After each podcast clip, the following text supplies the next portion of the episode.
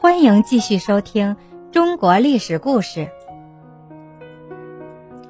周世宗柴荣在契丹灭了后晋之后，耶律德光改国号为辽，自称大辽皇帝，管辖原后晋的地盘。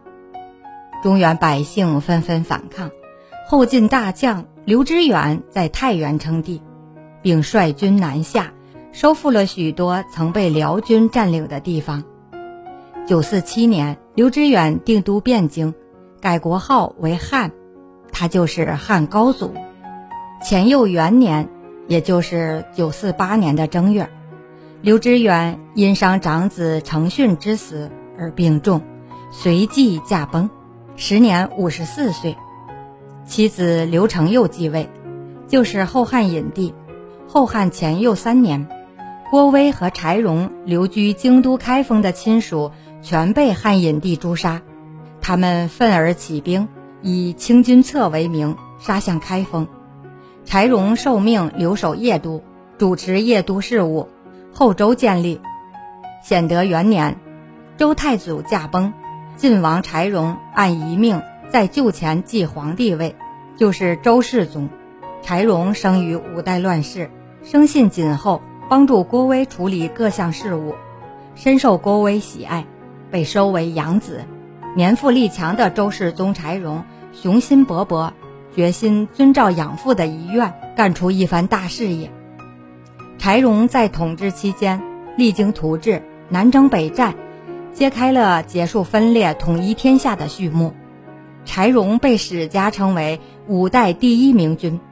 堪称照耀黑暗时代的一颗璀璨明星。他不仅精明强干，而且节约简朴，赢得了广泛的拥戴。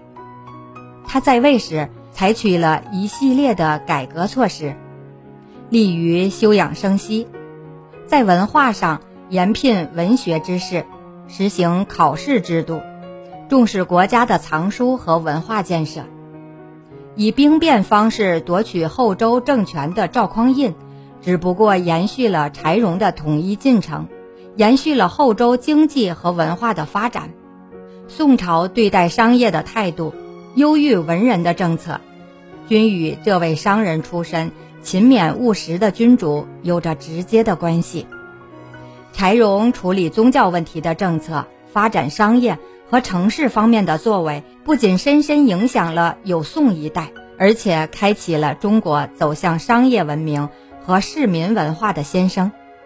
柴荣虽然没有能够实现为君三十年扫平天下的愿望，但他在位五年半的文治武功，已经决定了他必将成为结束中唐以来两百多年割据动荡局面的决定性人物。感谢您的收听，愿我的声音化作清晨的一缕茉莉香，每天都陪在您身边。